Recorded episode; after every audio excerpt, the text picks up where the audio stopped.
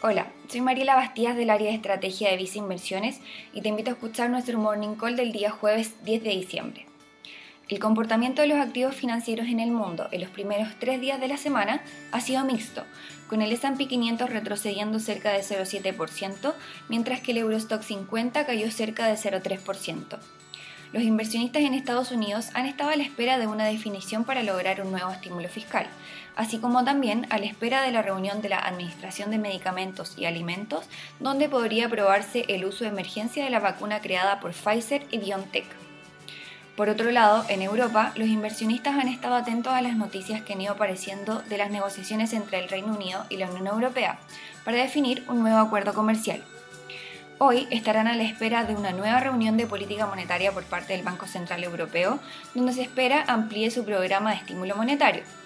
Y posiblemente mañana, luego que concluya la reunión de los 27 líderes de los países que componen la Unión Europea, se espera anuncien la continuación del acuerdo de estímulo fiscal para la región, luego de que dos países intentaran bloquear el acuerdo.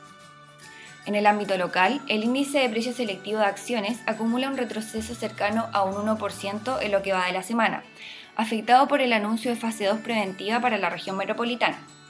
Por otro lado, el lunes hubo reunión de política monetaria del Banco Central, donde actualizaron las proyecciones de las principales variables económicas, dejando el crecimiento estimado del PIB 2020 en un rango entre menos 6,25% y menos 5,75%, y para el 2021 entre 5,5% a 6,5%, mientras que para la inflación proyectan niveles de 2,8% para diciembre de este año y de 2,6% para diciembre de 2021.